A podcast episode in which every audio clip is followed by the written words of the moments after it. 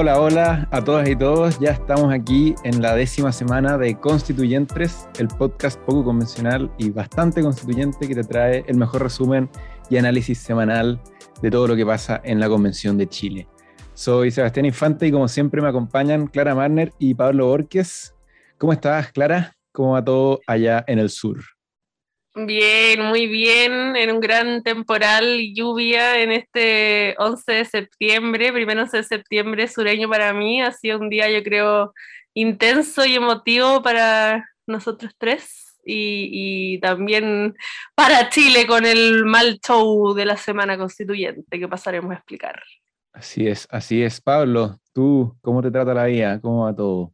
Todo bien, décima semana, décimo capítulo, así que mm, empecemos nomás a comentar una semana que ha estado cargada. Bueno, por todos sabemos la noticia que ha marcado eh, el devenir de la convención y que probablemente eh, lo seguirá marcando. También han pasado otras cosas, así que eh, ya listos para iniciar la conversación. Sí, estas semanas han sido un poco de, trámites y, en cierto sentido punto muerto con avances concretos, eh, visibles, digamos, en lo que es la convención, pero eh, afortunadamente para, para nosotros y para nuestro contenido, eh, han pasado muchas cosas accesorias y, y algunos eventos lamentables que siempre son dignos de comentar, así que escuchamos ahora a la gran Clara Marner con el resumen de la semana. Gracias, gracias, gran Sebastián. Bueno, esta semana empezó un poquito antes, empieza en el domingo de la semana anterior, cuando a eso de, diría yo, alrededor de las 6 de la tarde, se empieza a viralizar un reportaje que aparecería luego en la tercera domingo y a su vez, de manera bastante inmediata, un video eh, de la cuenta de Instagram del convencional Rojas Bade, que... Eh, dice principalmente que la enfermedad que yo tengo no es cáncer, es un diagnóstico que no pude reconocer hace ocho años por el estigma que tiene la sociedad sobre él. Diría que esa frase resume bastante lo que decían ambas cosas, digamos, el, el, video y el reportaje, que en el fondo desenmascaran esta mentira sobre el diagnóstico en base al cual él había hecho toda su campaña y finalmente su carrera política, que era un diagnóstico de cáncer, en particular de la sangre, leucemia.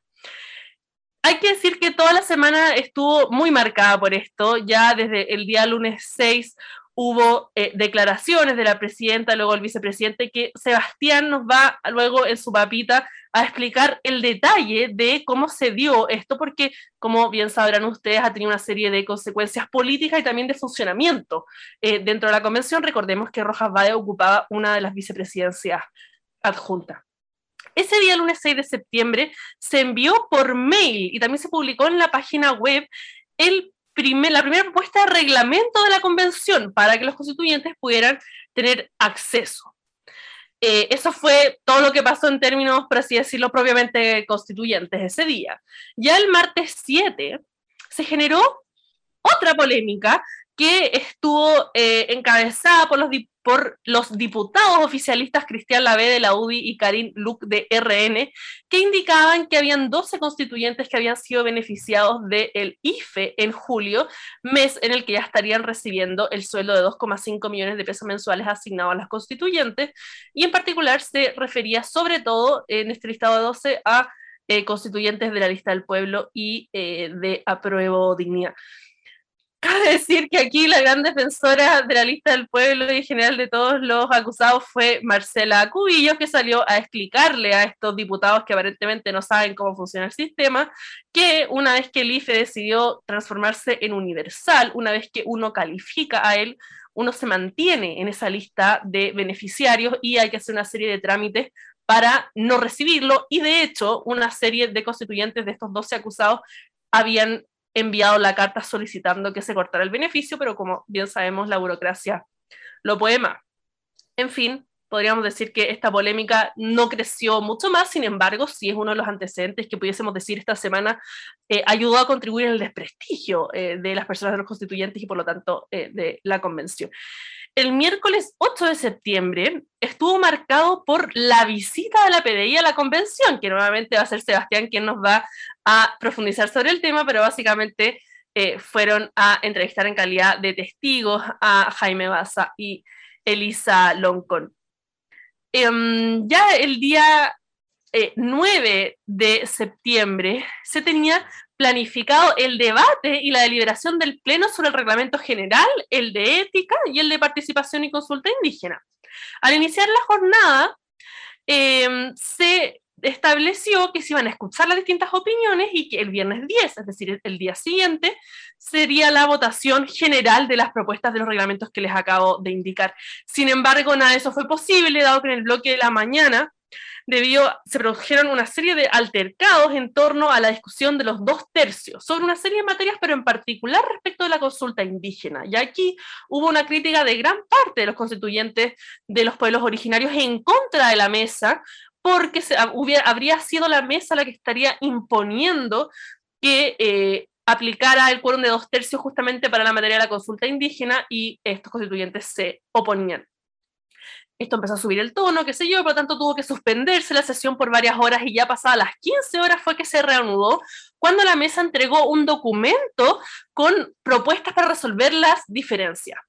Y entonces, en primer lugar, se eh, planteaba que la sesión de las 15 horas en adelante del día jueves y la del viernes se dedicaran únicamente a la deliberación de las propuestas reglamentarias en tabla sin proceder a su votación, la que tendría lugar ya el próximo martes.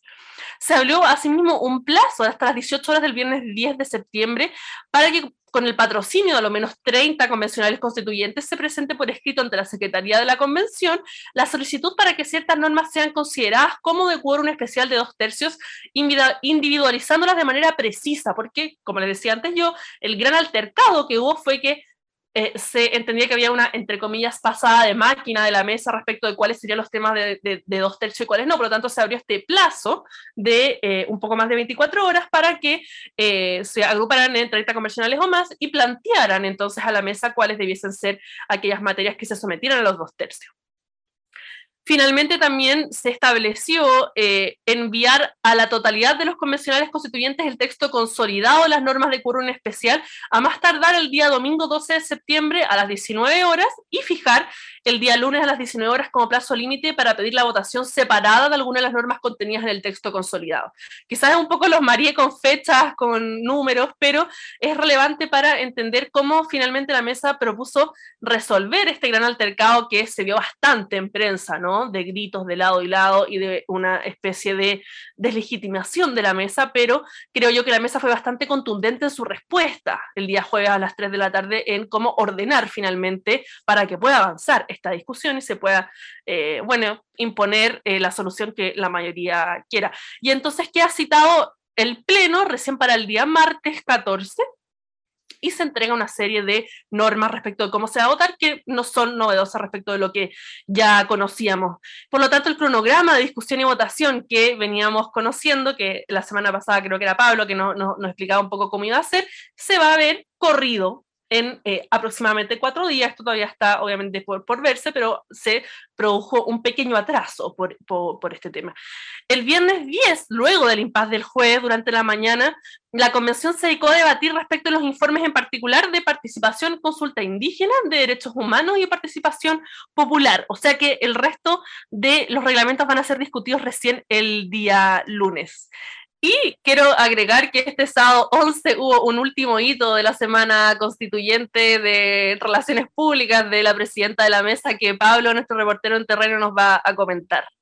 Eh, sí, eh, acabo de llegar de, la, de la, conmemoración del de, eh, 11 de septiembre en el Estadio Nacional y em, fue una ceremonia bastante interesante con muchas expresiones artísticas y culturales. Em, y eh, lo particular y que toca a nuestro podcast es que la presidenta Elisa Loncón eh, dio un discurso durante la ceremonia de conmemoración del 11 de septiembre, eh, un discurso bastante emotivo y bastante cargado a la reivindicación de la memoria en el contexto del proceso constituyente. Eh, sin duda una intervención que va a dar que hablar porque igual fue un discurso de sorpresa que no estaba previsto eh, y bastante aplaudido dentro de la dentro de la de las personas que asistieron, eh, muy, muy, muy aplaudido y no se escucharon en ningún momento ni pifias ni comentarios que uno podría llegar a pensar que hoy en día la constituyente podría llegar a, suceder. Gracias, Pablo. Muchas gracias, Clara, que eran del reportero en terreno. Yo, sí, eso último que decía Pablo, quiero, quiero que lo comentemos, pero antes de eso, por supuesto, viene mi papita. Como adelantaba Clara, yo les hablaré hoy, bueno, continuaremos hablando, porque ya lo, lo, esbozábamos la semana pasada, del caso Rodrigo Rojas Báez. En este caso, bueno, como habrán visto, ha dado la vuelta al mundo. Eh, los medios de, Chile y, también de otros países han, eh, no sé si festinado es la palabra, pero, pero sin duda les, les, ha dado mucho material porque es un caso realmente insólito. Yo, como decíamos la semana pasada, eh, era para, para, caerse de voto la noticia y quedar media hora marcando ocupado porque, porque una cuestión que, que, uno, que uno jamás hubiera imaginado. Em, pero ya esta semana empezamos a ver las ramificaciones y los efectos concretos y, legales y, políticos de esto. Eh, y, bueno, han sido muchísimos, así que trataré de hacer un resumen lo más ordenado y, claro posible. Espero, espero poder estar a la altura de la misión. Em, bueno, en ese sentido, la, primera noticia fue eh, la renuncia, por supuesto, de eh, Rodrigo Rojas a la mesa. Esa, esta renuncia se presentó, eh, creo que el mismo día lunes, después de que saliera este caso, y em, se asumió en un primer momento que, y bueno, y así lo dijo la, presidenta Elisa Loncón, que la constituyente Tania Madriaga, quien era la dupla de paridad de Rodrigo Rojas Bade en su postulación a la vicepresidencia adjunta, habría de subrogarlo. Sin embargo, después esa eh, interpretación se revisó a solicitud de, creo que constituyentes de su, de su mismo sector, y eh, por el momento el cargo entonces quedó vacante. Em, la norma, el argumento que se dio fue que la norma establecía que quien acompañara la candidatura oficial, es decir, la de Roja, solo ocuparía el cargo si se hacía una corrección de género en ese momento. Entonces, dado que el, el tema de las duplas no era, no se establecía como, como, como, una persona que subrogaría ni nada, sino que simplemente para esa corrección de género, eh, de momento se ha considerado entonces que la constituyente Madriaga no habría de, subrogarlo. Em, luego de esto, bueno, eh, durante la semana el, colectivo Pueblo Constituyente, que recordemos reemplazó a los últimos restos de eh, lo que se llamaba la lista del pueblo al interior de la convención, expulsó a Rodrigo Rojas Bade de su bancada y él eh, supimos que presentó una licencia médica por 15 días a contar de el jueves. Entonces, actualmente él no está cumpliendo funciones como constituyente en virtud de una licencia médica em, cuyo diagnóstico desconozco, pero me imagino que no, no, no debe ser muy difícil obtener una licencia médica para una persona sometida además a la presión que le está, me imagino, el, nivel de estrés, etc. En esos días el constituyente sacó un comunicado pidiendo disculpas y diciendo que él estaba dispuesto a asumir las sanciones que le correspondan según el reglamento provisorio de la convención y que se defendería en tribunales porque él no es delincuente, sino que es alguien que se equivocó. Dice que no buscó privilegios ayer ni los busca hoy, en el sentido de que, bueno, él estaba dispuesto a enfrentar la justicia porque eh, justamente su caso fue llevado a la justicia. La mesa de la convención, representada por su presidenta y su vicepresidente, eh, presentó una denuncia ante la fiscalía en virtud de bueno, la obligación que ellos tienen eh, como funcionarios públicos del artículo 175 del Código Procesal Penal, que en su letra B indica que los fiscales y los demás empleados públicos están obligados a denunciar los delitos que tomaren conocimiento en el ejercicio de sus funciones. Entonces, en ese sentido, se trata eh, de, una denuncia que, más allá de su contenido político, eh, se corresponde también con su poder legal. Y adicionalmente a esta denuncia, el diputado Tomás Fuentes de Renovación Nacional, de quien yo eh, tengo la peor opinión, pero no, este no es el espacio para hablar de ello, presentó una querella contra el constituyente entonces Rojas Bade. en esta arista legal del caso se trascendió el día jueves, si no me equivoco, que su abogado defensor sería el profesor Tomás Ramírez, a quien, eh, bueno, yo conozco bien por su trabajo en la Defensoría Jurídica de la Universidad de Chile, profesor eh, del Departamento de Clínicas Jurídicas de, eh, de nuestra facultad con Clara, em, quien, bueno, asumió entonces la defensa del constituyente y ante una investigación que aparentemente sería por eh, un delito en la declaración de patrimonio. Recordemos que, bueno, Rodrigo Rojas, eh, su mayor falta que, que, hoy se le imputa, eh, por, por, la opinión pública, digamos, dice relación con haberle mentido a la sociedad y haber engañado a sus votantes que votaron por él, reconozcámoslo, no solamente por ser un defensor de los derechos de los pacientes oncológicos, eh, sino por, por, serlo él también y por lo que su figura em, y, su, y su fortaleza en la lucha contra esta, hoy sabemos, falsa enfermedad representada. Sin embargo, eso no es un delito. Eh, a, mi parecer, eh, ese, ese, engaño horrible no, no constituye, sin embargo, un delito, pero lo que sí podría constituir delito es que él en su declaración de patrimonio, que está obligado a ser como como candidato y, desde luego como, como representante, él indicó que una deuda de 27 millones de pesos que él mantenía con el banco Scotiabank, eh, después en una, en una casilla de descripción que tiene el carácter de opcional, él indicó que esta deuda correspondía al financiamiento de tratamiento quimioterapéutico contra el cáncer. Em, y en ese sentido le sería aplicable entonces una disposición de la ley 20.880 sobre probidad en la función pública y prevención de los conflictos de intereses que consagra una multa que puede llegar hasta las 50 unidades tributarias, es decir, aproximadamente 2,6 millones de pesos, en caso de falsear información en la declaración jurada.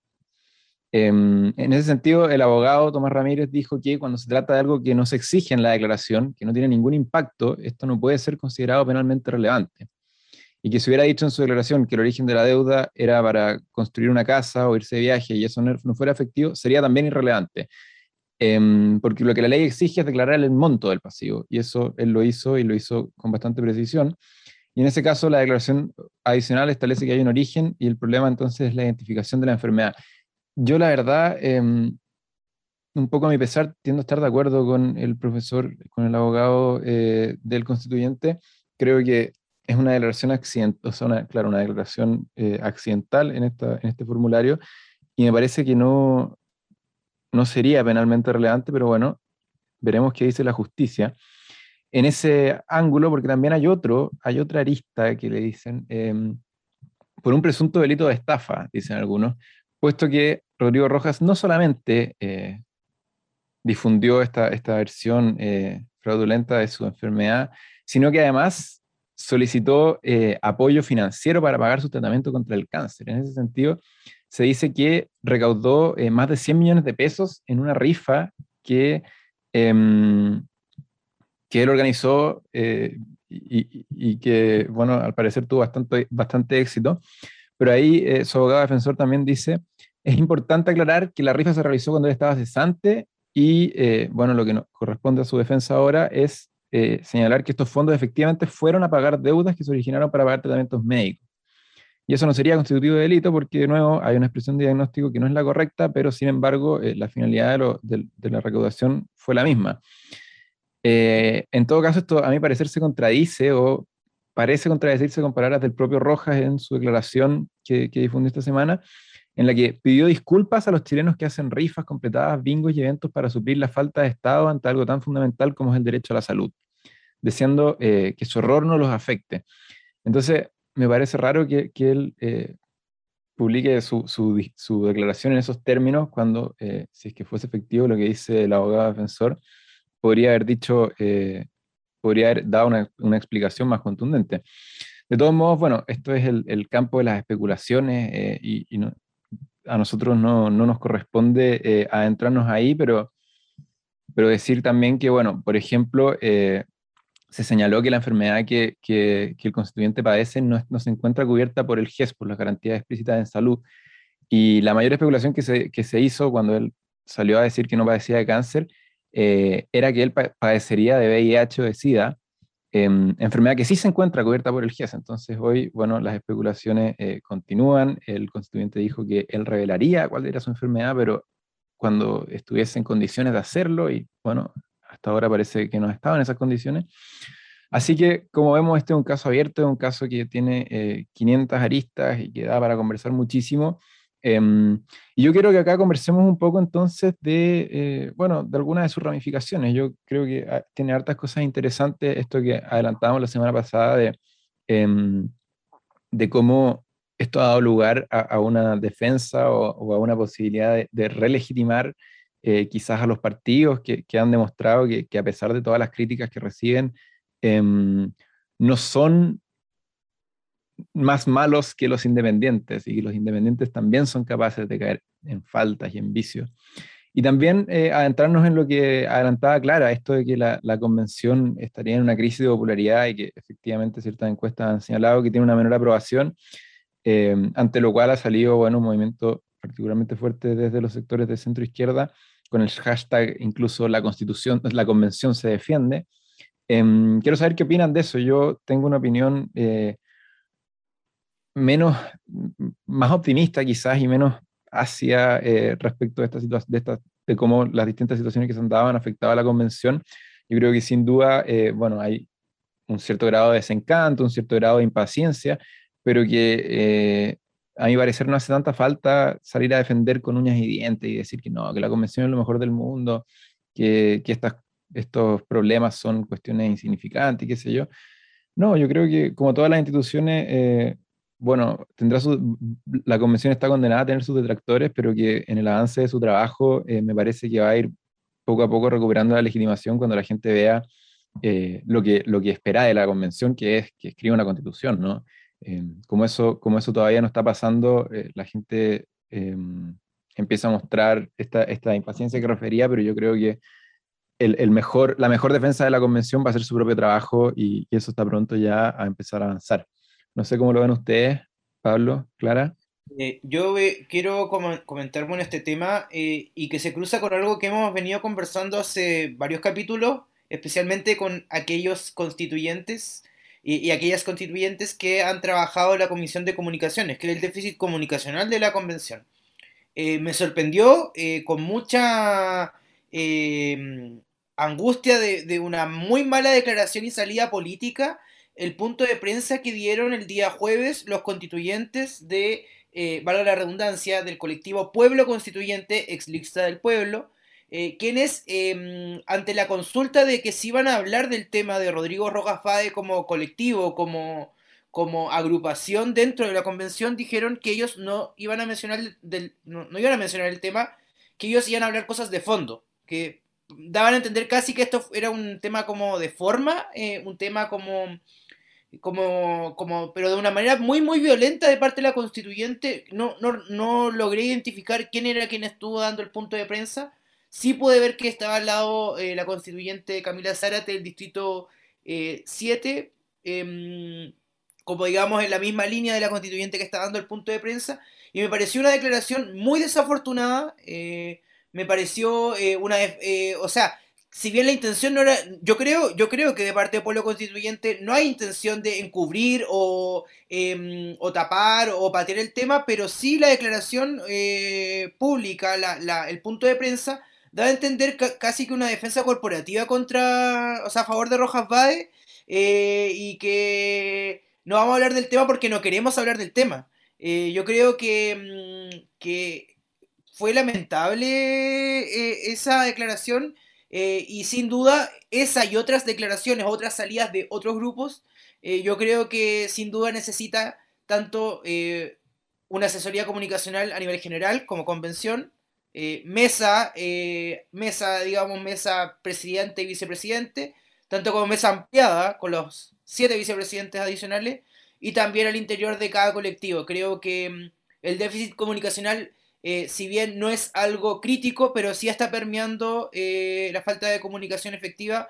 eh, algunos grupos, que quizá yo no, no, niego que esto, que ese déficit sea propio de que sea un, sea un colectivo que, que esta es su primera aparición en la política nacional. es algo que obviamente el, el, manejarse ante los medios, el manejarse ante la opinión pública, es algo que se va adquiriendo con el tiempo, pero creo que sin duda es algo que tienen que analizar y sopesar y calcular eh, los y las constituyentes, tanto individualmente como agrupados, eh, para que eh, esas situaciones em, que finalmente parecen alejar a la Convención de la Ciudadanía no sigan repitiéndose y que no, efectivamente no alejen a las personas de la Convención.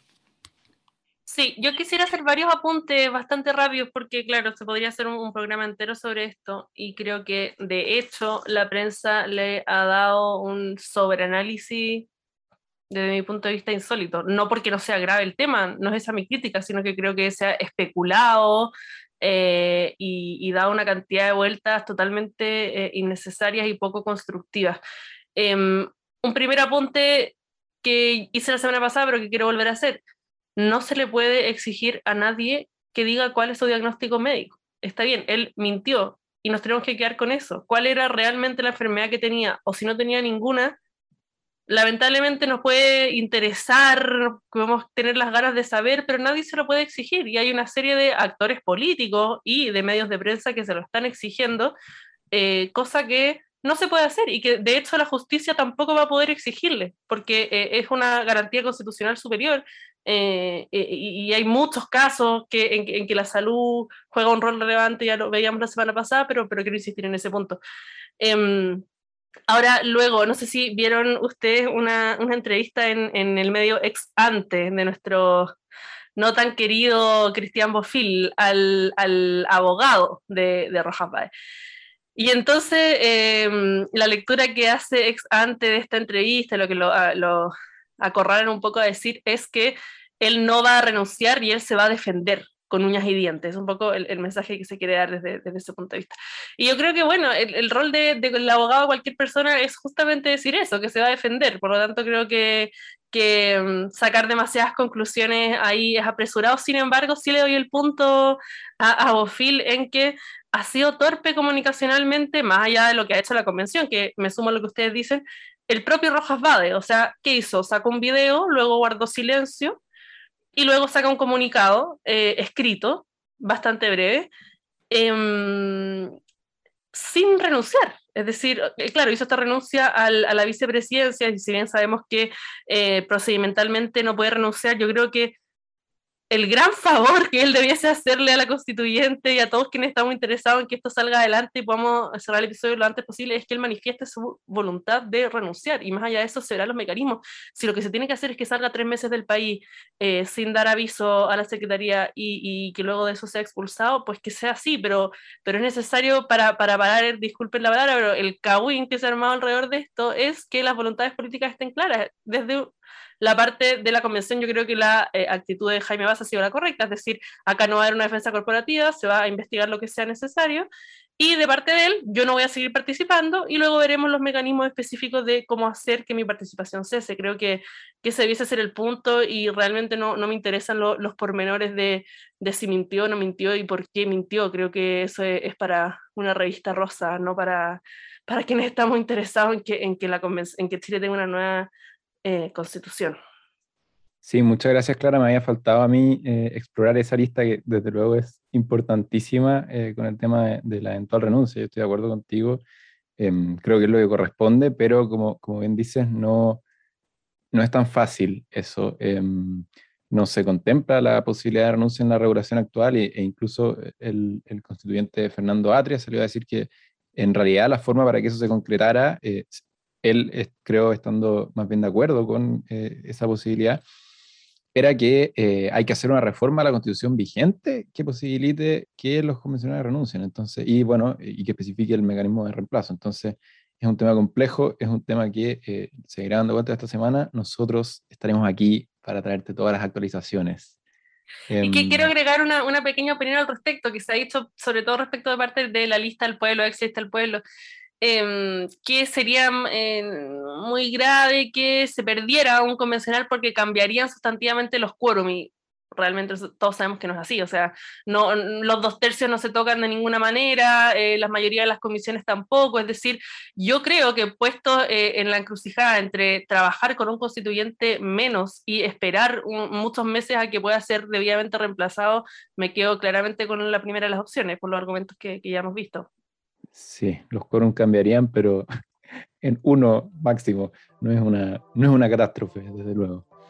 Em, dale, Pablo, dale con tu papita. Queremos, estamos ansiosos por saber qué eh, pasó a finales de esta semana. Esta semana eh, traigo un tema em, bastante interesante.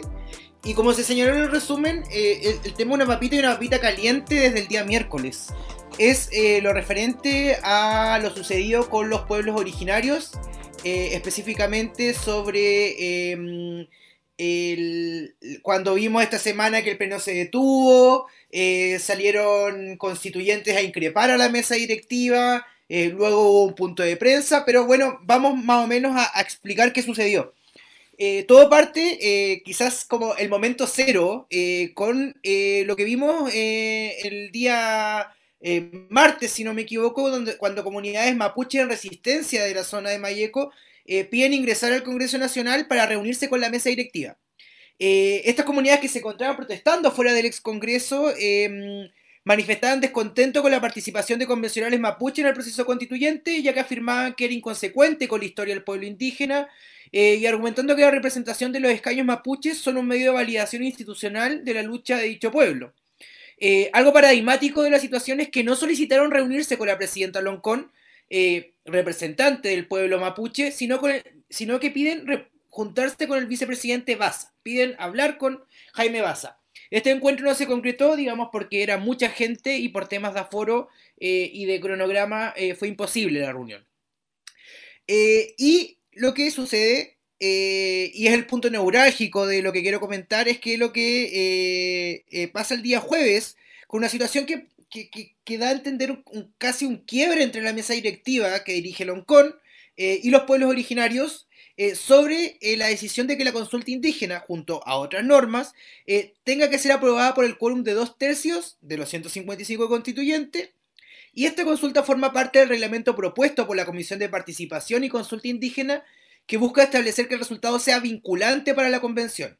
Desde los pueblos originarios, y algunos pueblos originarios con más vehemencia que otros, llamaron a revisar el rol de Elisa Loncón, quien debió suspender la sesión en medio de gritos y acusaciones. Em, ahí vimos a las constituyentes eh, Isabela Mamani del pueblo Aymara y a Isabel Godoy em, del pueblo Coya, quienes eh, bajaron hasta la testera, eh, increparon a la mesa con duros términos y eso dio paso a la suspensión. Em, ¿Y qué pasó? Fue una molestia de estos constituyentes y estas constituyentes de los pueblos originarios por un correo enviado el miércoles por la mesa directiva eh, que informaba de una serie de normas del reglamento que debían votarse bajo el quórum de dos tercios. Entre las normas que se iban a votar por dos tercios, ya dijimos, este correo incluía una disposición clave para los escaños reservados. El carácter vinculante de la consulta indígena propuesta contenía en el reglamento elaborado por participación y consulta indígena. Eh, los pueblos originarios después hicieron llegar una carta a la mesa directiva que dirige la, presidenta Loncón, advirtiendo que denunciaban que se trata de una situación grave que compromete la responsabilidad jurídica internacional del Estado de Chile, pues pretende someter a votación y por un quórum supramayoritario, como entienden los pueblos originarios el quórum de dos tercios, el cumplimiento de las obligaciones impuestas por los estándares internacionales del derecho internacional de los derechos humanos. Bueno, como ya eh, lo mencionó Clara, este tenso debate obligó a postergar la votación en general de la norma, situación que si no eh, mal no recuerdo va a realizarse el día martes, em, y eh, obligó a modificar el cronograma, pero esto no logró calmar los ánimos del todo. Cuando, cuando sucede esta, esta situación, em, se levantaron, como ya dije, se levantaron gritos, se levantaron de los asientos, em, y eh, las críticas que se eh, emitieron posterior a, a, la suspensión de la sesión se realizaron en el punto de prensa y en duros términos, por ejemplo, de la representante del pueblo Cahuéscar, eh, Margarita Vargas, quien dice que Loncón no puede hablar por todos los representantes de los pueblos originarios. Eh, nosotros tenemos autonomía para representar a nuestros pueblos, entonces me parece que tenemos que evaluar su rol y el de la mesa. Y es necesario ya realizar cambios. En la misma línea, eh, la representante del pueblo Aymara, Isabela Mamani, sostuvo que lo primero que se debía hacer es conversar con nosotros, vale decir, eh, como pueblos originarios en conjunto, y no tomarse todo el rol de la vocería de los pueblos originarios. Ella dice que eh, también Elisa Loncón representa al pueblo mapuche. Siento que ella tiene que ser más fuerte. Si Baza o el secretario, refiriéndose al correo que envió el secretario John Smoke, se están tomando atribuciones que no le corresponden. Nuestra presidenta también tiene que pararlos, agregó la representante del pueblo Aymara, Isabela Mamani. Eh, quien también se refirió eh, y que quien, digamos, en conjunto Isabela Mamani em, criticaron duramente la decisión fue la representante del pueblo Coya, eh, Isabel Godoy, quien advirtió después en el punto de prensa que eh, esta decisión generaba un daño a los pueblos originarios, ya que, señala, no considero que tengamos las facultades nosotros de decidir este tipo de normas que se deben votar por dos tercios, porque no fuimos mandatados para eso, y también provocando un daño tan grande en nuestros colectivos que son los pueblos originarios. Bueno, eh, asimismo también, pero quizás en un tono, más matizado y más em, eh, de, una forma de distender la situación y lograr una cierta unidad entre los pueblos originarios, eh, la Machi, Francisca Linconao, convencional del pueblo mapuche, em, y quien tiene un fuerte ascendente en los convencionales de su pueblo, em, eh, fue, abordó el tema de forma crítica y también dentro del evento que sucedió este día martes respecto a las comunidades que se desplazaron, también hay que mencionar que la Machi fue duramente criticada e inclusive lo que podíamos calificar de funada por las personas que eh, viajaron desde las comunidades mapuches del de, eh, sur de, nuestro país, desde la Araucanía, para eh, impugnar el rol que, estaban, que están realizando, los, realizando el pueblo mapuche al interior de la convención. bueno, en, en, resumen, tal parece señalar que hay un quiebre o una fisura al interior del pseudo bloque de los escaños reservados. Decimos pseudo porque el comportamiento político ha sido de un alineamiento en temas esenciales, pero con tensiones propias. Hay voces, como se mencionaron en las anteriores declaraciones, que reclaman un protagonismo desmedido del pueblo mapuche eh, y vemos principalmente que estas voces disidentes vienen de los pueblos eh, originarios de la zona norte de nuestro país. Este hecho puede marcar futuros caminos bifurcados para el divenir unificado que veníamos viendo dentro de los 17 representantes de las primeras naciones y recordar y traer a la luz algo que sucedió al inicio de la convención eh, respecto a la votación de la presidencia, en donde los pueblos del norte votaron principalmente por la representante del pueblo Coya, que es del norte, Isabel Godoy, representante de, eh, la tercera región de Atacama, eh, digamos en, zona territorial, por el, en desmedro de Elisa Loncón. Entonces esta situación puede, puede marcar caminos que si bien em, han sido matizados esta semana, han sido eh, calmadas las aguas eh, respecto a esta situación que em, decimos eh, y que se va a, votar el martes, eh, pero sin duda puede marcar futuros alineamientos. por un lado, el pueblo mapuche, por otro lado, los pueblos del norte, y va a ver, ver, bien cuál va a ser el rol de ciertas, em, ciertas representantes, porque son constituyentes mujeres, eh, de la zona sur, eh, del pueblo Yagán, del pueblo Cahuéscar em, y del pueblo Rapanui sobre, eh, digamos, qué alineamiento van a tomar. sin duda, los pueblos originarios se han comportado como un bloque, pero sin duda son una diversidad, una heterogeneidad que no se puede asumir como integral por sí misma. Así que eso eh, es mi reporte, quedo atento eh, a los comentarios. ¿Y cómo ven ustedes la situación que ha sucedido con los pueblos originarios? ¿Creen ustedes que se, que se puede venir un quiebre al interior de, y repito, pseudo bloque porque eh, se han, digamos, han votado de manera unificada, pero no son una unidad propiamente tal? ¿qué, ¿Qué les parece? Yo creo que nunca pudo esperarse que, actuaran como bloque durante toda la convención. O sea, no porque compartan la condición de provenir de las primeras naciones, eh, es que sus posiciones políticas vayan a ser las mismas. Ahora, yo espero realmente que esto pueda sobreponerse porque me parece a mí que ha sido más bien una especie de falta de comprensión, falta de cuidado en el trato de estos temas, más que diferencias realmente de fondo. Em, lo que sí me parece más complejo es esta visita, si se le puede llamar así, de comuneros radicalizados de, la zona sur de Chile, que ya sabíamos, ya sabíamos, la CAM ya había expresado en su minuto a través de un comunicado em, que, que, incluso consideraba yanaconas a quienes participaban de, de la convención y, eso siempre hemos sabido es parte del pueblo nación mapuche, el que lo forman personas muy diversas que no se rigen todos por una única autoridad, por lo tanto eh, no sé si hay mucho de lo que sorprenderse, pero sí creo que hay que mirar esto de cerca eh, y esperar que, pueda irse encauzando justamente en las distintas discusiones. Sí, yo, bueno, gracias Pablo por el completo reporte. Yo tiendo eh, a pensar similares con Clara. Me parece que si bien evidentemente no, no, es esperable que actúen como bloque, eh, tiendo a pensar que no debiesen haber demasiados problemas como para lograr un acuerdo en los temas esenciales eh, que a ellos les importan especialmente, como el reconocimiento de eh, posiblemente un eventual reconocimiento de la plurinacionalidad de los habitantes del territorio chileno. De todas maneras, sería muy bueno, y acá estamos nosotros al debe como, como podcast, poder hablar con alguien representante de los pueblos originarios. A nosotros nos ha, nos ha costado eh, conseguirlo, pero esperamos que eh, en el corto mediano plazo, próximos dos capítulos, ojalá, podamos conversar con alguno o alguna de ellas. Em, si nos escuchan, por favor, háblenos. Sí, sí, de todas maneras. Y bueno, dicho eso, eh, es momento de que pasemos con nuestra gran entrevistada del día de hoy, quien no es representante de los pueblos originarios, pero sí tiene muchísimo de qué hablarnos. Ella es representante eh, del Frente Amplio por el Distrito 15, que se compone de las comunas de Codegua, Coinco, Coltauco, Machalí, Ñigüe, Rengo, Rengo, Graneros, Olivar, Mostazal, Requino, Amayoa, San Francisco, Mostazal, Quinta del Coco y Rancagua. Ella es tetracampeona nacional de ajedrez y renguina de corazón.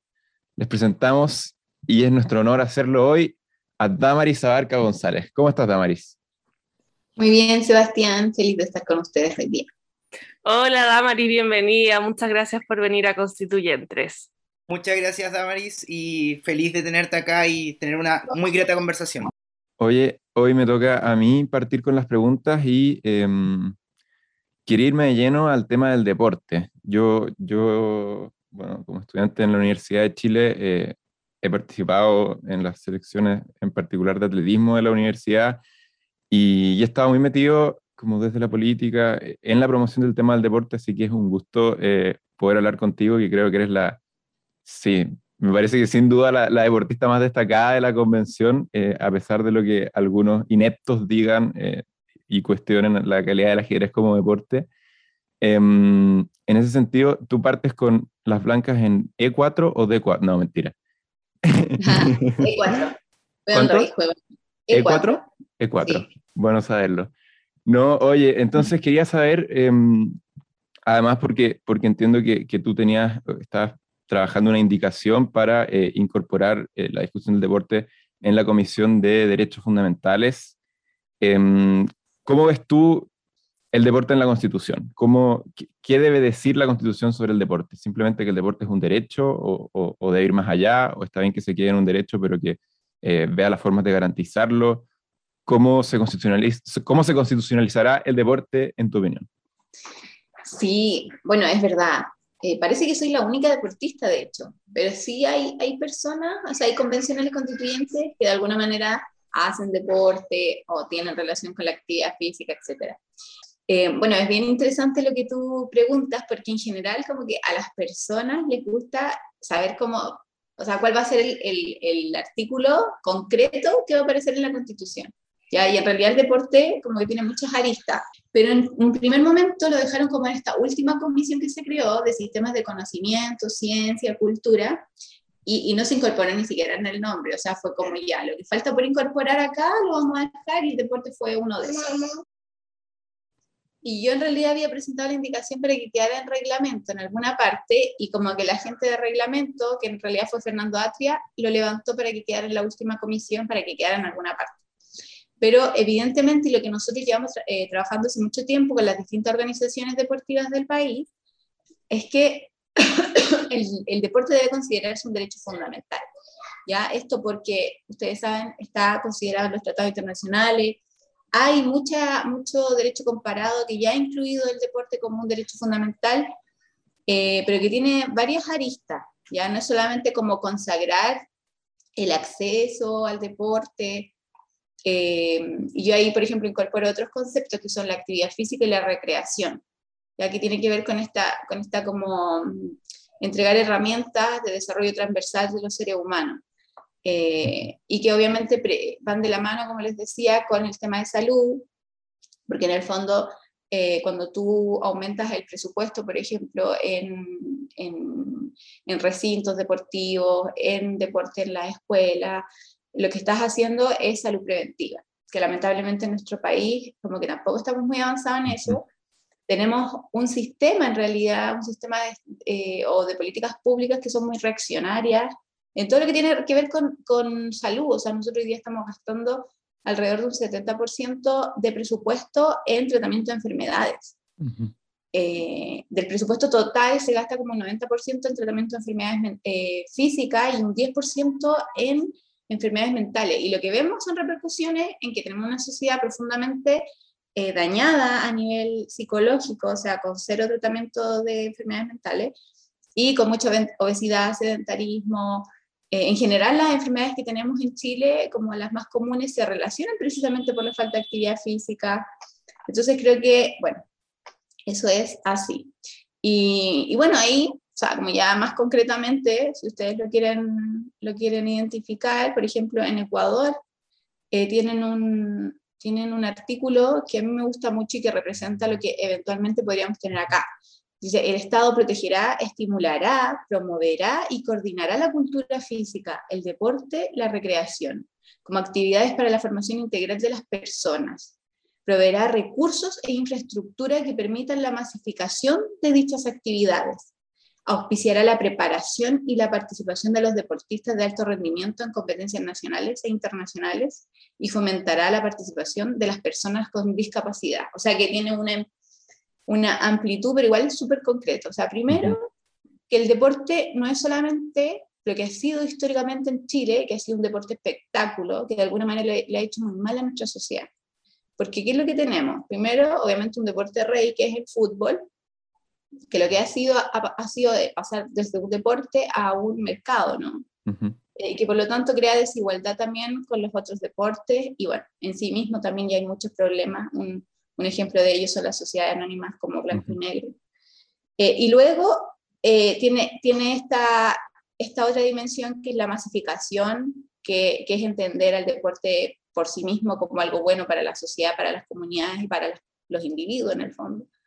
Entonces, eh, sin dejar de lado también a los deportistas de alto rendimiento, o sea que hoy día en nuestro país lamentablemente no nos podemos dedicar al deporte. O sea, el deporte es un privilegio y ser un deportista de alto rendimiento requiere mucho sacrificio, mucho apoyo de la familia, postulación de proyectos todo el tiempo. O sea que de verdad, de verdad que, que es muy agotador. Así que como ahí hay muchas cosas que, que quizás pueden recoger. Muchas gracias, Damaris. Em, a mí me gustaría preguntarte, bueno, tu pasión es el ajedrez. Se dice que el ajedrez es como o, es eh, uno de los deportes eh, más políticos de todos, eh, porque implica mucha estrategia, mucha concentración, anticipar la jugada. y me gustaría preguntarte, ¿tú cómo, cómo, crees y cómo ves em, la Convención Constitucional? ¿En qué se parece a un tablero de ajedrez y una partida de ajedrez? Sí, bueno, efectivamente, perdón, no sé qué suena ahí. El deporte, o sea, perdón, el ajedrez sí es el deporte, el deporte que más se parece, yo creo, a, la política, porque de hecho nace de algo así, ¿ah? lo, lo, crea una, un mito, es que lo crea la diosa Kaisa, que era la diosa de, de la guerra y la política. Em, y, y, claro, en, la convención yo me lo pregunto constantemente, ¿ah? porque uno, en general yo veo siempre todo como con la mirada de un ajedrecista, sea, como el día a día, ¿no? Uno siempre tiene como ese ese switch de que hay muchas variantes, de que hay que buscar distintas jugadas. Em, en la convención me ha pasado algo que normalmente cuando uno juega ajedrez sabe con quién está jugando, ¿ya? Porque uno puede recurrir, perdón, ¿eso se escucha? Sí, pero tolerable. Tolerable. Ya, perdón. Em, normalmente en, en, el ajedrez uno sabe con quién está jugando, ¿ya? Por ejemplo, eh, si tú juegas mañana en un mundial contra Alemania, no sé por decirte algo, tú vas a la base de datos que tenemos y, preparas a tu rival. Entonces, sabes perfectamente lo que juega, su estilo, o sea, lo puedes analizar. En la política me pasa que como yo no vengo de la política, quizás es mucho más difícil saber cuál es tu rival o, o, cuáles son las lógicas que hay dentro de la política. Como que uno las puede esperar por lo que has visto, por lo que has leído, por, no sé, pero aún así hay cosas que son inesperadas, primero. Entonces, como que constantemente hay que estar de alguna manera reaccionando. Y anticiparse las jugadas requiere mucha creatividad, porque hay cuestiones que de verdad no están en el panorama que uno puede esperar. Primero, ¿ya? Eh, segundo, yo creo que algo que a mí me ha ayudado mucho dentro de la convención y ya como un nivel estratégico es este grupo que tengo que es del Frente Amplio más independiente, porque primero es un grupo muy diverso, donde hay gente que es militante, donde hay gente que venimos del mundo independiente, donde hay profesionales de distintas áreas, donde hay abogados, abogadas muy preparadas, como son Amaya Alve, Fernando Atria, Cristian Viera, el mismo Jaime Baza. Eh, hay personas que vienen de los movimientos sociales, como con arraigo territorial y muy profundos también, como, como Aurora, eh, Aurora, ¿cómo se llama? Se me olvida. Bueno, Delgado, Aurora Delgado, Mariela Cerella, Arela Gómez, o sea, como que es muy diverso. Entonces eso te permite que cuando nosotros estemos discutiendo algo, nada es blanco y negro. O sea, nunca, nunca nos quedamos con esta dicotomía de que algo es bueno o algo es malo, sino que empezamos a buscar un montón de alternativas. Y algo muy, muy rico, que bueno, espero que se den todos los colectivos dentro de la convención, pero de verdad que nosotros llegamos de verdad a buscar la mejor jugada. O sea, si estamos discutiendo cualquier artículo, cualquier alternativa, ahora en estos momentos han sido casi todos muy reglamentarias, ¿no? Porque eso es lo que estamos viendo. Eh, o sea, nuestras convicciones y nuestros ideales políticos son lo primero, pero también encontramos la manera de que sea concreto, de que sea real, de que, de que podamos ejecutarlo, ponte tú, y, y, y, siempre buscando la mejor jugada. O sea, que yo creo que eso ha sido algo que, que me ha ayudado mucho porque tengo un equipo y es parte del ajedrez también. O sea, en el ajedrez hay muchas piezas que tienen distintos, distintos movimientos, distintas fuerzas. Y, y, creo que ha pasado algo así en la convención. Ahora, ¿quién es el rival? Yo creo que no hay como un rival. O sea, aquí no es que, por ejemplo, la derecha en la convención sea nuestro rival. Yo creo que, que finalmente el rival es acabar con este sistema desigual que ha instaurado una, una constitución hecha en dictadura ilegítima, eh, que ha profundizado cierto un sistema neoliberal en donde las personas no tienen garantizados sus derechos, entonces yo creo que ese es el juego, o sea, es como acabar con la herencia de la dictadura militar a través de su constitución. Perfecto, Damaris, buenísimo. Y siguiendo en este análisis más por arriba que pudiéramos hacer de la constituyente, a mí en particular me interesa mucho saber tú, eh, como mujer constituyente, eh, cómo ha sido eh, desde distintas perspectivas el trabajo feminista en la convención. Si bien es el primer organismo totalmente paritario que tenemos, Quiero saber cómo lo vives tú, si tú crees que realmente esta paridad ha colaborado a que sea un espacio político menos machista que el resto de los espacios políticos, o si realmente todavía priman muchas de las lógicas más bien de los discursos grandilocuentes, eh, a ratos a gritos eh, y que finalmente cada uno de los grupos siguen siendo de facto liderados por hombres. Por ejemplo, esto que se dice que Jaime Baza es la cabeza detrás de Lisa Loncón y, ese tipo de cosas. Me interesaría saber qué, impresión tienes tú como, bueno, como parte del movimiento feminista, como mujer joven que está ingresando en política, ¿con qué sensaciones te has quedado? Mira, yo creo que acá si hay dos características de esta nueva constitución, o sea, como del trabajo que estamos llevando, es que hay una gran presencia de mujeres feministas. Eh, creo que va a ser una de las cuestiones que, que va a marcar eh, claramente lo que va a ser la nueva constitución. O sea, primero eso, la fuerza feminista que es una fuerza que se ve reflejada en la convención, pero que es una fuerza creciente y eh, muy potente, yo creo, en nuestro país, que ha crecido en los últimos años, que se ha manifestado de distintas maneras, eh, y, y, que yo creo que ha marcado también un liderazgo. Y lo que pasa ahí, yo creo, Clara, es que estamos acostumbrados a que los liderazgos sean individuales. Eh, y acá el movimiento feminista o todas las convencionales que somos feministas llevamos como un, es como una marea que se mueve dentro de la convención y mantiene un liderazgo colectivo. O sea, no hay hoy día un solo reglamento que se haya presentado como propuesta que no tenga una perspectiva de género. Eh, de todos los reglamentos, ya sea el reglamento general, el reglamento de ética, de participación popular, de, de lo que sea, de comunicaciones, todo, todos los reglamentos tienen una perspectiva de género. Y eso no lo hacemos, no lo hacemos eh, liderando una mesa, ¿te fijas? Lo hacemos liderando un proceso colectivo, que tiene, que tiene una profundidad mucho más importante de quién sale cada rato en cámara, por ejemplo. Eh, y yo creo que ahí el, el, feminismo de alguna manera viene a plantear nuevas cosas en la política que quizás antes nunca se planteaban. El tema de la paridad, por ejemplo, es un avance. Pero ahí yo creo que el tema de la paridad no, no tiene que ver, y a lo mejor las personas a veces se confunden, como la paridad no tiene que ver que haya mitad hombres y mitad mujeres, ¿ya? Tiene que, haber que, esa, tiene, que, tiene que ver con que esa mitad mujeres tengan las mismas igualdad materiales para poder participar en el proceso. O sea, si nosotros tenemos hoy día una cuota eh, de una cuota, por ejemplo, en una universidad, en donde tú, tú dices, ya, de, las, de los 100 estudiantes que ingresan, por lo menos 20 van a ser mujeres. ¿Por qué? Porque antes no entraba ninguna mujer, ¿cierto? Pero si tú no te preocupas de que, por ejemplo, esas mujeres a lo mejor son mamás y tienen sala cuna, eh, o sea, tienen guagua y, y, que puedan acceder a sala cuna, que finalmente las, las mujeres históricamente hemos, hemos, asumido las labores de cuidado, que es trabajo no remunerado. Entonces, ¿cómo afrontamos eso también? ¿Cómo generamos que de verdad la mitad de la convención que somos mujeres podamos participar de igual manera en la política? ¿Ya? Porque no es una cuestión de poder, una cuestión de participación efectiva de las mujeres en la política. Eh, sin embargo, sí, yo he notado lo que tú dices de los discursos grandilocuentes. Por ejemplo, a mí me, me pasa mucho, yo estoy en la sala 2, eh, y siempre que escucho hablar a un hombre en el hemiciclo, lo noto como que eleva la voz, mucho más que cuando habla una mujer. Eh, y lamentablemente algunas, algunas compañeras también han entrado en, ese, como, en, esa lógica.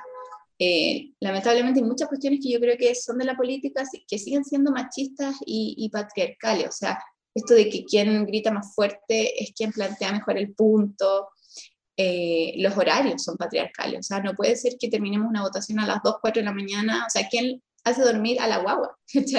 Probablemente lo hacen las mujeres o eh, lo, que sea, lo que ha pasado, que reproducimos el trabajo de cuidado contratando a otra mujer. Eh, siempre va a ser, generalmente siempre es una mujer.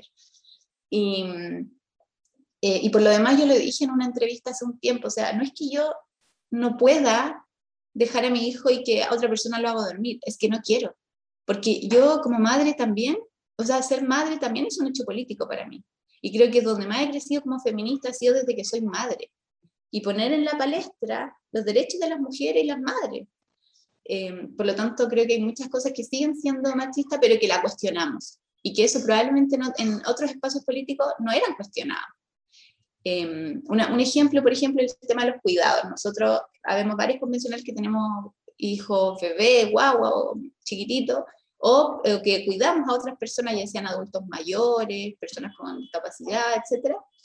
Y, y cuando nosotros eh, le vamos una solicitud como de que, de que se deben considerar esas labores de cuidado, entonces yo llegué con mi hijo, imagínense, yo soy una representante del Distrito 15 de la región de O'Higgins, llegamos en julio o sea, a mitad de año, no pretenderán que acá hubiese un jardín para mi hijo porque ya en Santiago está todo lleno.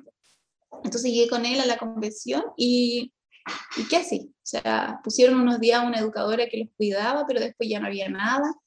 Y, y, la respuesta de, en general era, es que nunca nos había pasado esto. O sea, nunca habían llegado mujeres con guaguas a espacios políticos, ¿cachai? Entonces, eso es lo que realmente sorprende.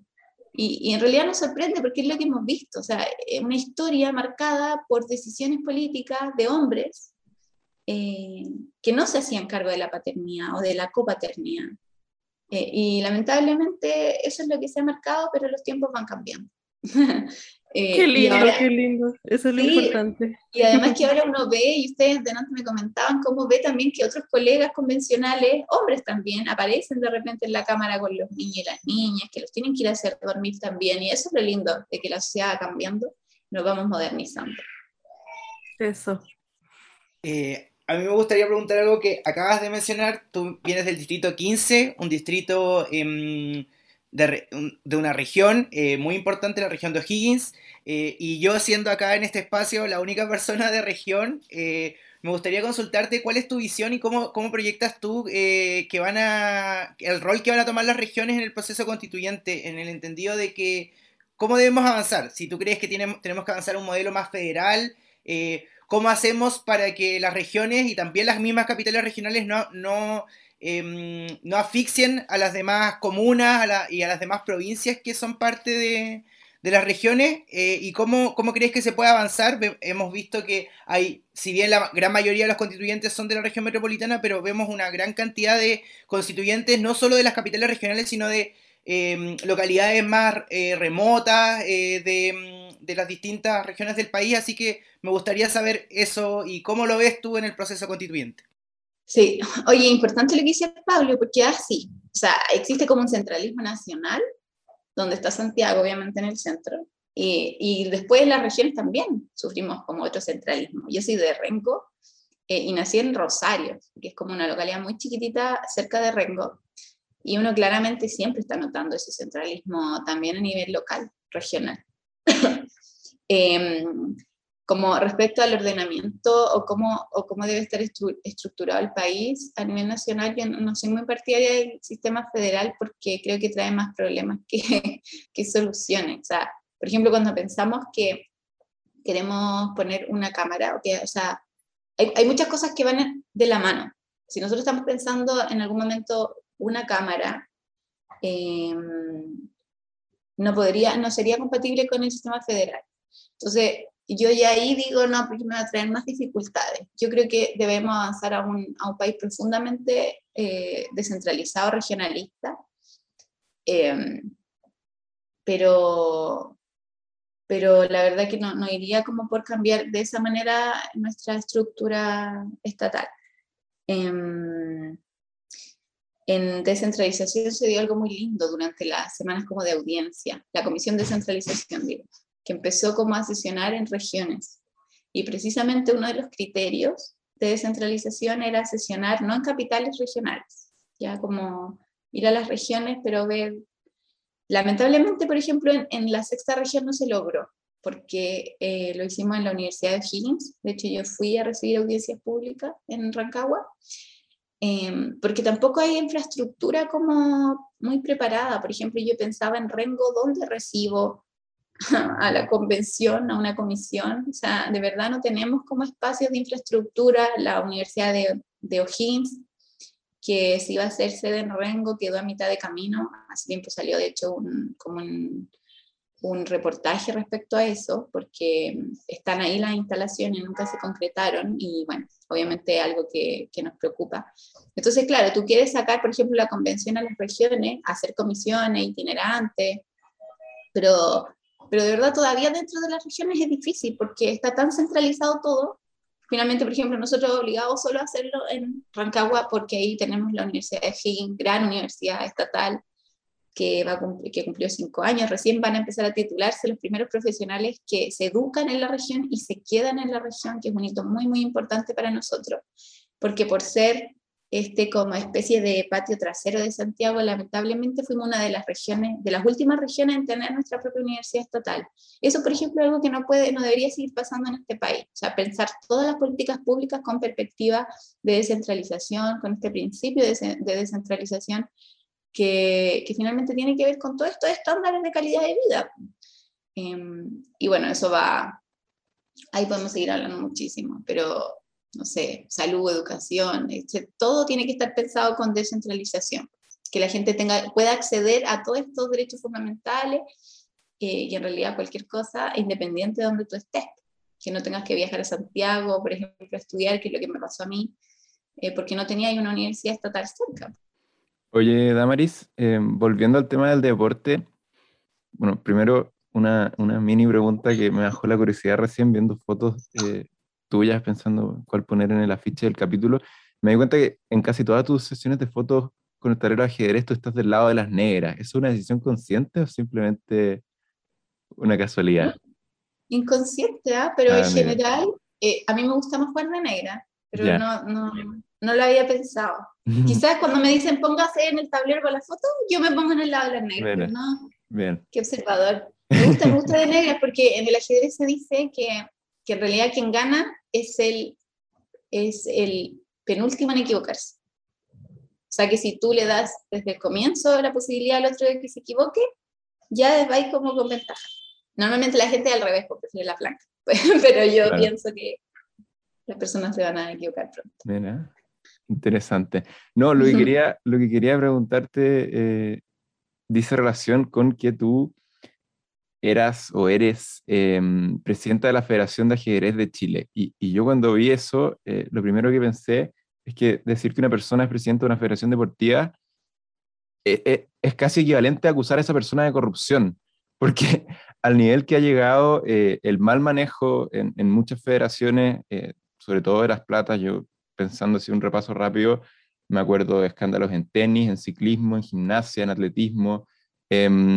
Y bueno, tú, tú ya lo esbozabas en verdad en la primera pregunta que te en la respuesta a la primera pregunta que te hice eh, respecto de que el, alto, el tema del alto rendimiento debe estar considerado en la Constitución, pero no sé, em, quizás saliéndonos de la Constitución y ya pasando a tu experiencia como dirigente deportiva, ¿cómo crees tú eh, que, que, que, ha de solucionarse eso, ese, ese Em, diría yo, absoluto desastre administrativo en el que está asumida la buena parte de las federaciones deportivas de Chile.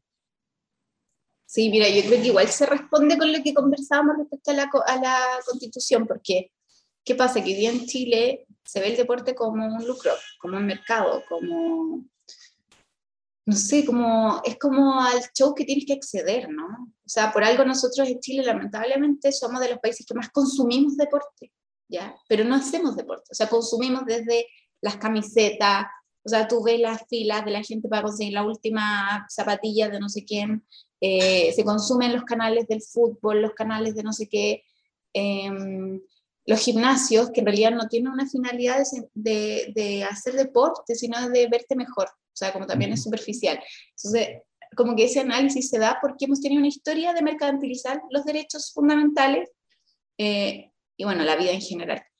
Entonces, eh, claro, en federaciones como la nuestra no tenemos ese problema, entre comillas, porque no recibimos casi recursos, es muy poco. O sea, la lucha es constantemente para poder recibir un aumento pequeño del presupuesto anual, eh, porque las federaciones hoy día estamos trabajando con el Ministerio de Deporte o con el Instituto Nacional de Deportes, por ejemplo, donde todos los años se presenta un presupuesto y ellos te aprueban o no te aprueban, por ejemplo. Eh, hay también como que hoy día en Chile hay una categorización de los deportes, o sea, por, por lo mismo que te digo, o sea, hay, hay deportes como de primera, de segunda, de tercera, están los deportes que son parte del Comité Olímpico Chileno, y bueno, a, a mí me pasa que, que, que, que, el ser deportista, yo creo que, que es bueno que los deportistas se acerquen a la dirigencia, porque siento que muchas veces lo que ha fallado ha sido como perder el foco, de que muchos dirigentes no ponen como el centro el deporte en sí, sino que muchas veces son como intereses particulares, el mismo tema del dinero, pero no el deporte. Entonces creo que esa visión desde un deportista es mucho más difícil que se pierda, porque tú tienes como esa pasión, ese amor por el deporte, no sé. Pero sí yo creo que debería haber como una reestructuración de que las federaciones eh, pasaran directamente a, a, depender del Estado, o sea, como que incluso los directorios fueran funcionarios públicos, porque eh, en el fondo así te evitas todo este tipo de corrupción, ¿no? hay un control mucho más grande, eh, hay una fiscalización, porque claro, hoy día ando a saber lo que hacen algunas federaciones. Muchas gracias, Damaris. Ya para ir cerrando, la última pregunta, que es un tema que no podemos esquivar, lamentablemente, esta semana, un tema menos feliz de los que hemos hablado hasta ahora, em, respecto del constituyente Rojas Bade. Más allá que saber tu opinión em, respecto del hecho humano, eh, nos interesa saber ¿Qué opinas tú respecto de si esta persona debiese definitivamente salir de la convención? Eh, y, por qué mecanismo, por qué línea estarías tú? Porque hemos visto que, bueno, había contradicciones de lo que se ha dicho de parte de las presidencias, vicepresidencias, pero desde un punto de vista más, político, de lo que debiese ocurrir en adelante, ¿cómo crees tú que debiese, debiese ser la salida de, de, este, de este tema? Eh, sí, bueno, ese yo creo que ha sido el tema como que más nos ha golpeado en la convención Em, a ver, ¿cómo lo resolvemos? Que es lo que yo de hecho respondía, si no sé, una radio, algo que me llaman. ¿Cómo lo resolvemos? Eh, hoy día solo tenemos considerado como la renuncia cuando, como con causa de enfermedad muy grave, ya es como, yo creo que esto tiene que, o sea, él tiene que salir de la convención, Eh, por lo menos yo creo que esa es, es lo que aportaría más a, a, tratar de recuperar la confianza pública. Eh, y el problema es que no hay un mecanismo, ya es como lo, lo que pasa. Eso es así, porque cuando nosotros somos elegidos, elegidas, eh, en el fondo no es que cada uno, cada una de nosotras forma parte, eh, forma parte de la convención, sino que son todos tus votantes y no puedes echar a todos tus votantes, ¿me entiendes? Entonces lo que está hoy día regulado es solo la renuncia. La renuncia en caso de una enfermedad muy grave. Yo creo que hay que ampliar el tema de la renuncia. Que en el fondo alguien pueda renunciar quizás por hechos muy, muy graves. No sé, por ejemplo, si alguien está en un proceso judicial, como es el caso de Roja Fade, eh, y que en el fondo pueda renunciar. Eh, y ahí también es complejo, porque no sé si debería ser una decisión solamente unilateral, sino que deba pasar por el Pleno, por ejemplo. Porque, porque finalmente también hay que regular eh, la supletoriedad, o sea, ¿quién va a asumir ese, ese cupo? No podemos quedar 154 convencionales, eso no afecta en el quórum, no afecta en montones de cosas. Entonces tiene que incorporarse alguien, y aquí debería ser obviamente la segunda mayoría, que creo que es una chica en la, lista del pueblo en el distrito de él. Entonces yo, yo diría que hay que hacer esas dos cosas, o sea, reformular la renuncia, que él pueda renunciar, eh, porque hay una situación excepcional y yo creo que ese es el punto también, o sea, las renuncias son excepcionales, porque no puede ser que cada mes alguien renuncie. ¿ya? Esto, eso, eso hay que evitarlo a toda costa. Entonces hay que pensar una manera de que solamente alguien pueda renunciar excepcionalmente. Em, porque además nosotros contamos con el fuero, no sé si ustedes saben, como que eh, hay que desaforarnos para que podamos dejar la convención. Entonces, claro, pero si alguien puede renunciar, nadie puede obligar a otra persona a estar donde no quiere estar, y menos con estas condiciones. O sea, ahora Rojas va de eh, lanzó una licencia médica y, y no está participando tampoco de la convención, entonces, obviamente, si él no quiere estar, debería poder renunciar. Y buscar también la manera de suplir el cupo con su compañera de lista, lógicamente. O sea, la independiente de que es independiente. Es parte también de un movimiento que presentó lista, por lo tanto, yo creo que perfectamente alguien de ahí podría asumir su, su, su espacio en la convención y su responsabilidad también. Perfecto, ya no te queremos quitar más tiempo porque ya eh, estamos pasaditos en la hora. Muchísimas gracias, Damaris. Gracias a ustedes, un, un agrado estar compartiendo y espero que, que quede bonita la nota. Ahí mi hijo sigue marcando pauta. te, te, dejamos para que, para que puedas eh, cumplir con tus responsabilidades de madre este fin de semana. Eh, muchas gracias, mucho éxito en lo que viene y, y eso, pues, que esté muy bien. Gracias, chiquillos, que esté muy bien. Cuídense. Gracias. chao. chao.